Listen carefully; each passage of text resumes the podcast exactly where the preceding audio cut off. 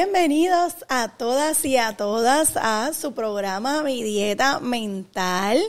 Mi Dieta Mental es un proyecto que surgió de un interés muy personal en comunicar todo aquello que yo había aprendido en el camino del estudio de la psicología y el estudio de la mente humana, la hipnosis y todas aquellas técnicas que yo fui eh, eh, recogiendo en el camino de estudio, en el camino de, mi carrera profesional como hipnotista y también como maestra de yoga de 200 horas. Así que en esa, eh, todo ese, todas esas flores, todas esas piedras, todas esas aguas que yo he recogido en el camino, pues yo las estoy compartiendo con ustedes en este proyecto de mi dieta mental que pretende ser una invitación, una motivación para que ustedes logren conseguir paz mental, para que ustedes logren cambiar su menú mental por un menú que le produzca amor, que le produzca paz, que le produzca tranquilidad y que sobre todo tenga los beneficios que usted desea para su vida,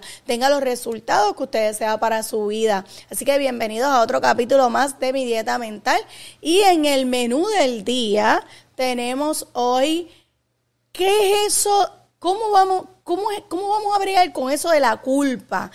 ¿Cómo yo puedo aprender a manejar la culpa desde distintos eh, espacios?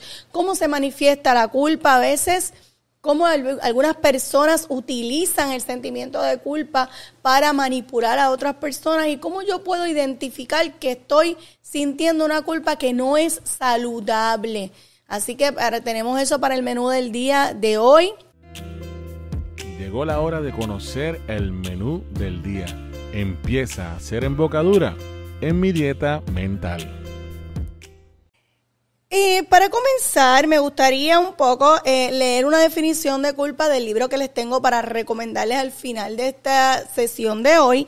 Y es que la culpa es un fenómeno complejo, es un sentimiento, es una emoción y es un fenómeno complejo que puede mirarse desde distintos puntos de vista y que se crea en las relaciones sociales, ¿verdad? Culturales, religiosas, entre otras, en el ser humano como un sentimiento, ¿verdad? Como lo que es, puede ser una emoción desagradable. Uno puede pensar que sentir culpa es desagradable pero a veces, y que es una emoción negativa, sin embargo es una emoción necesaria. La culpa es una emoción necesaria porque nos ayuda a mantener el comportamiento ético y moral que necesitamos para convivir en, en una sociedad. El problema es cuando la culpa se convierte en algo que está constantemente guiando el comportamiento de las personas. Ahí es donde viene el problema. También el problema viene cuando algunas personas se aprovechan de los sentimientos de culpa de otras personas para manipular eh, las decisiones que toma esta otra persona. Y es de eso que yo les quiero hablar hoy a ustedes, porque es cierto que cada sentimiento es importante, ¿verdad? Y que aunque nosotros eh, internalizamos o pensamos que el sentimiento de culpa es un sentimiento negativo, no siempre el sentimiento de culpa va a ser completamente negativo. De hecho, yo pienso que los sentimientos no son ni positivos ni negativos. Lo que pasa es que nos los enseñan de esa manera y nosotros vamos creciendo cultural, social, religiosamente con esas ideas. Pero los sentimientos tienen funciones importantes para nosotros y la culpa es uno de esos sentimientos que que tiene la función de regular el comportamiento social eh, de nosotros, ¿verdad? Lo que pasa es que cuando la culpa está todo el tiempo en la cabeza de los seres humanos, o guía nuestros comportamientos, pues ya estamos teniendo un desbalance. Y sobre eso es que le quiero hablar. Cuando usted, cada decisión que usted toma, está basada en los sentimientos de culpa. Cuando usted constantemente se siente culpable de todos sus actos y cada cosa que hace está determinada porque usted se siente culpable, ¿verdad? Por ejemplo, sucedió, le sucedió algo malo, ¿verdad? Le sucedió algo difícil de afrontar, una experiencia difícil. Y usted empieza a sentirse que usted fue responsable de eso. Y encima de eso, sus familiares también lo hacen sentir culpable, ¿sabe? Abonan a esa culpa. Y usted empieza a tomar decisiones sobre esa, sobre, con ese sentimiento de culpa. Es decir, ah, pues yo no voy para este sitio porque como yo hice esto mal, yo no me merezco este lugar. Yo no me merezco tal, estar bien. Yo no me merezco tener eh, las cosas que yo quiero. Y empezamos a dejar de ser y a dejar de hacer porque ese sentimiento de culpa está gobernando nuestras decisiones. A veces esos sentimientos de culpa están bien, bien, bien metidos en la mente subconsciente de las personas y a veces es difícil identificarlos. Quizás usted puede darse cuenta que el sentimiento de culpa la está gobernando o lo está gobernando cuando usted, por ejemplo, se priva de tener éxito en la vida, se priva de tener felicidad, eh, piensa que no es merecedor o merecedora de, de algo bueno. Y eso le pasa a muchas personas.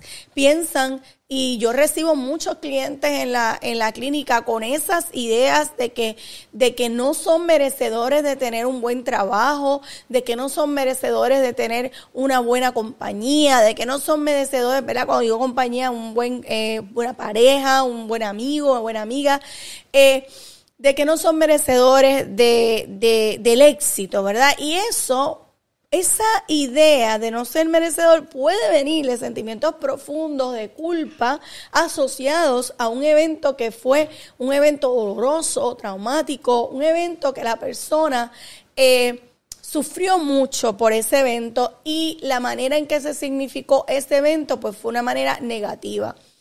Y a veces ayuda el tu poder eh, reflexionar sobre cuáles son las bases de tus decisiones, ¿verdad? ¿En qué está basado el que yo piense que yo no me merezco tener nada bueno? ¿O por qué yo siempre eh, ando con amistades o con personas que siempre me están criticando o que siempre me están juzgando o que siempre me están señalando? ¿Por qué yo, yo busco a esa gente y atraigo a esas personas, verdad? Y esas son preguntas que tú te puedes hacer relacionadas a si esa manera de tu ser puede estar asociada a sentimientos de culpa, como yo digo, no saludables, ¿verdad?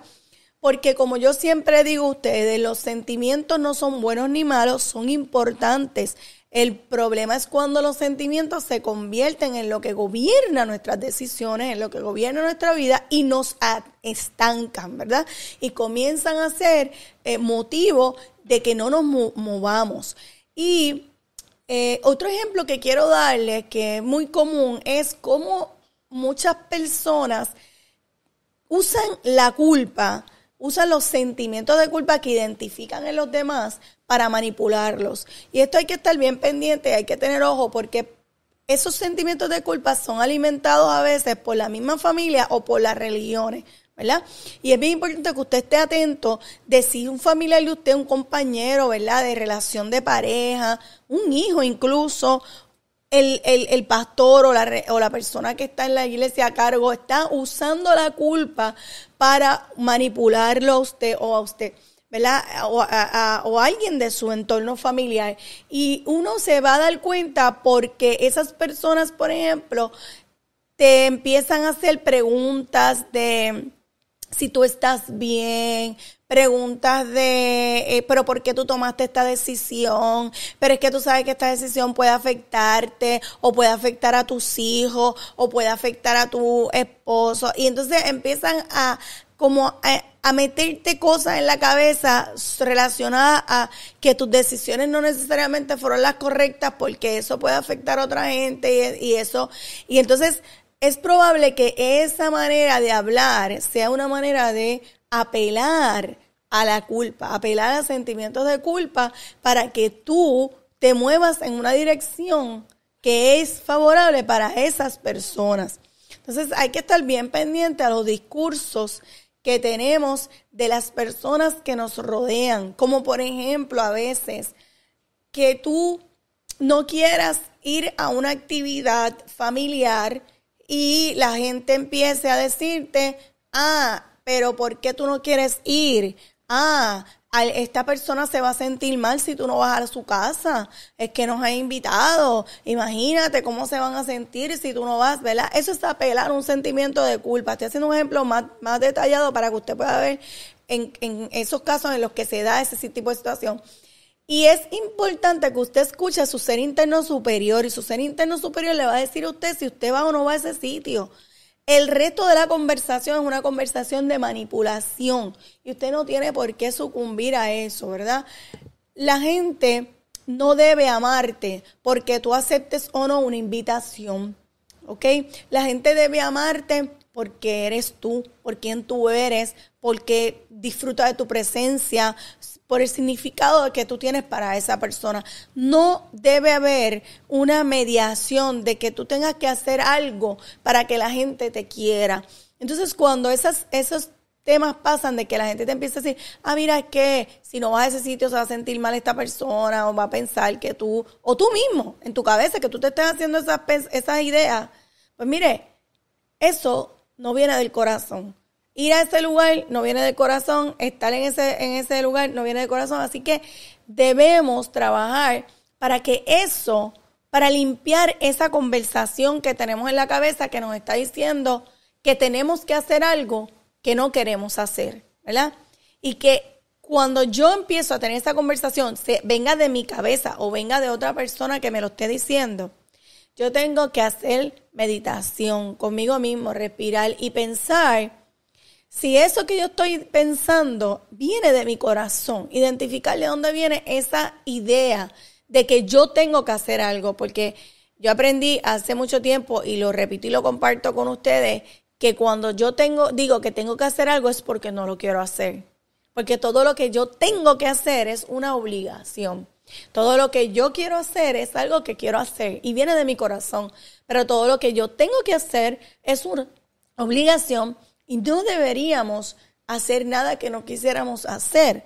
Y muchas veces esas cosas que terminamos haciendo sin querer son las hacemos asociadas a sentimientos de culpa porque en algún momento hemos pensado que hemos herido a alguien o pensamos que vamos a herir a alguien con nuestros comportamientos y a veces son comportamientos que no son eh, no definen lo que es, es hacer algo malo hacia otra persona, ¿verdad? Porque si la culpa es buena cuando nosotros herimos a alguien, herimos los sentimientos, hacemos algo que es inadecuado, pues es bueno sentir ese sentimiento de culpa para tú hacer autorreflexión y verificar en qué tú puedes mejorar eso y si tienes que pedir disculpas, ¿verdad? Y todo eso, porque heriste a alguien, porque hiciste algo que no fue correcto. Pero el sentimiento de culpa no debería estar cuando son cosas más sencillas, más simples, asociadas, por ejemplo, a ir a una actividad o no ir, asociadas a simplemente eh, eh, siempre decir que sí, por ejemplo, porque mucha gente siempre dice que sí a todo, aunque no puede o aunque no quiere, porque después siente que, que, que, que si no lo hace se va a sentir culpable, ¿verdad?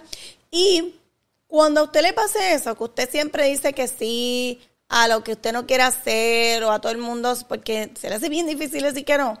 También puede explorar si es que usted está cargando con sentimientos de culpa, que son sentimientos de culpa que a lo mejor alguien introdujo en usted, ¿verdad? Ya sea su familia, su mamá, su papá, su, la religión, la gente con la que usted se relaciona, su subcultura, ¿verdad?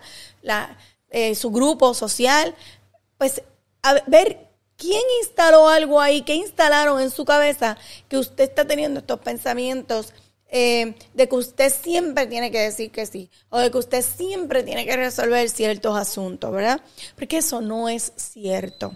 No siempre usted tiene que resolver los problemas, no siempre usted tiene que ir a donde no quiere ir, no siempre usted tiene que complacer a la gente, ¿verdad? Eso no es cierto. Y si usted está teniendo esos comportamientos, pues usted debe hacer una, una reflexión interna para investigar de dónde es que están surgiendo esos pensamientos que están llevando a que usted eh, haga cosas que no quiere hacer, porque eso es algo que la culpa puede generar en las personas. Y por eso quise hablarles un poquito de este tema, para que usted tenga más claro un poco por dónde va el tema de la culpa y que usted no se sienta mal de sentir culpa, pero que sí explore cuando usted siente una culpa que está comiéndoselo por dentro o que está llevándolo a tener comportamientos que usted no quiere o hacer cosas que usted no quiere y se está sintiendo peor después, pues mire, usted debe hacer una reflexión sobre esos sentimientos de culpa y explorar de dónde vienen, porque deben tener un origen quizás en una situación que usted vivió en el pasado o, ¿verdad? Eh, o en creencias limitantes que ha tenido o ha ido alimentando a través del tiempo que se pueden transformar.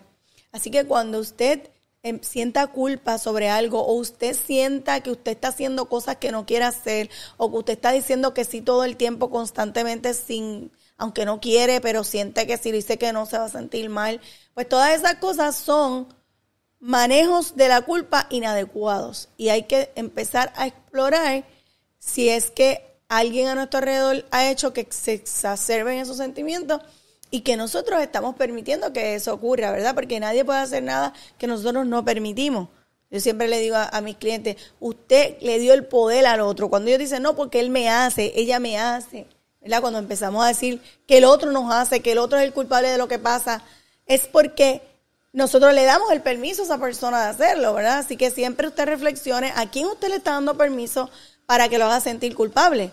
Si es a usted mismo o si también le está dando permiso a otras personas alrededor de usted para hacerlo sentir culpable. Porque entonces por ahí es que empezamos a salir de esos sentimientos y de esos pensamientos y creencias limitantes que nos atan a, a sentirnos atrapados, que nos atan a sentirnos eh, no merecedores, no merecedoras, que nos atan a sentirnos incómodos, incómodas con nuestras relaciones sociales.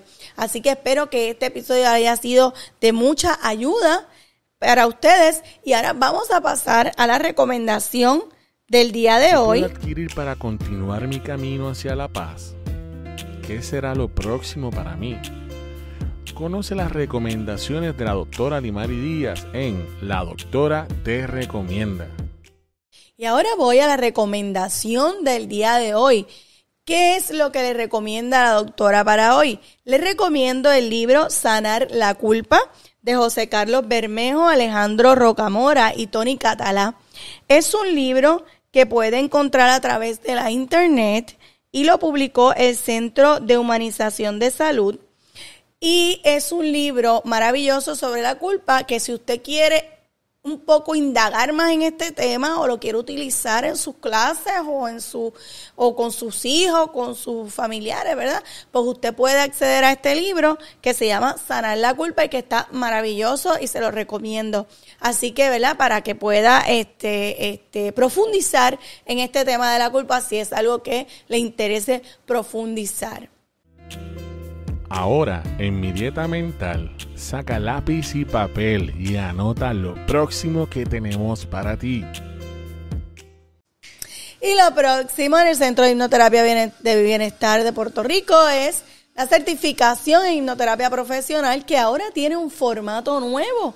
Es un formato híbrido a través de una plataforma de Internet Comunicación con Poder. Usted podrá obtener la certificación en un formato híbrido de reuniones a través de Zoom, de eh, videos, eh, PDF, eh, eh, PowerPoints, clases a través de la plataforma y también en vivo a través de Zoom con la doctora Limari Díaz.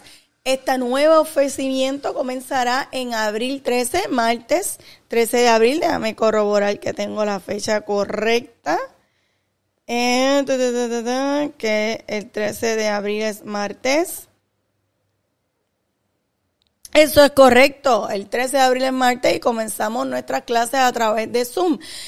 Como este formato es interactivo, la gente comienza una semana antes, así que usted recibe acceso a la plataforma la semana del 5 de abril, que es la semana antes de ese martes de la reunión.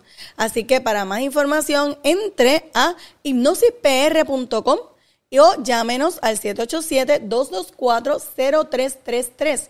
787-224-0333.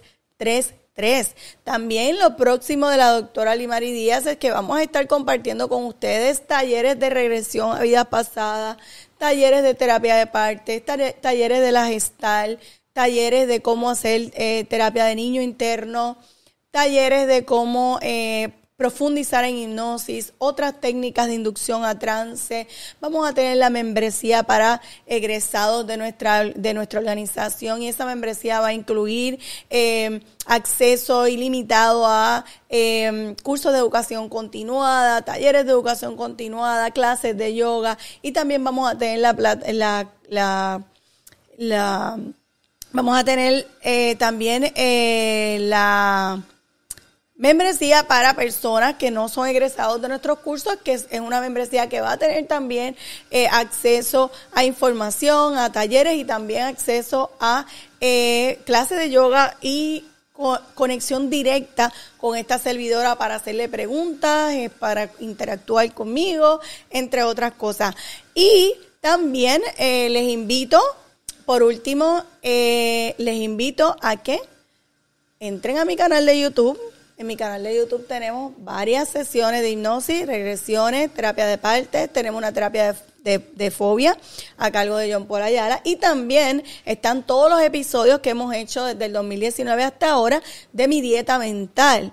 Temas como eh, eh, recomendaciones para dormir, para dormir mejor, eh, temas como el cómo puedo manejar mis sentimientos, cómo puedo trabajar con mis sentimientos que están molestándome, temas como de tú a tú, entrevistas con personajes maravillosos, con personas que aportan a nuestra a nuestro pueblo, a nuestro Puerto Rico entre otros y personas también internacionales de otros países. Así que en mi en esa en, en, ese canal de YouTube puede acceder también a múltiples eh, audios eh, que se han preparado con mucho amor para que usted ayudarles a dormir, ayudarles a concentrarse, entre otros productos que aparecen en mi, en mi canal de YouTube. Así que entre al canal de YouTube, doctora Limari Díaz, y consiga ahí más información, más episodios, terapias, todo lo que usted, ¿verdad? Todo lo que nosotros hacemos en el centro ya está disponible a través de nuestro canal de YouTube. Así que puede accederlo en confianza. Dele like a la página de nosotros en Facebook, Instagram y también puede conseguirnos en cualquier plataforma de podcast. Mi dieta mental aparece en cualquier plataforma de podcast existente. Así que muchísimas gracias por su atención, por su cariño. Y nos despedimos y será hasta el próximo episodio de mi dieta mental. Bendecidos sean todos y namaste. 对，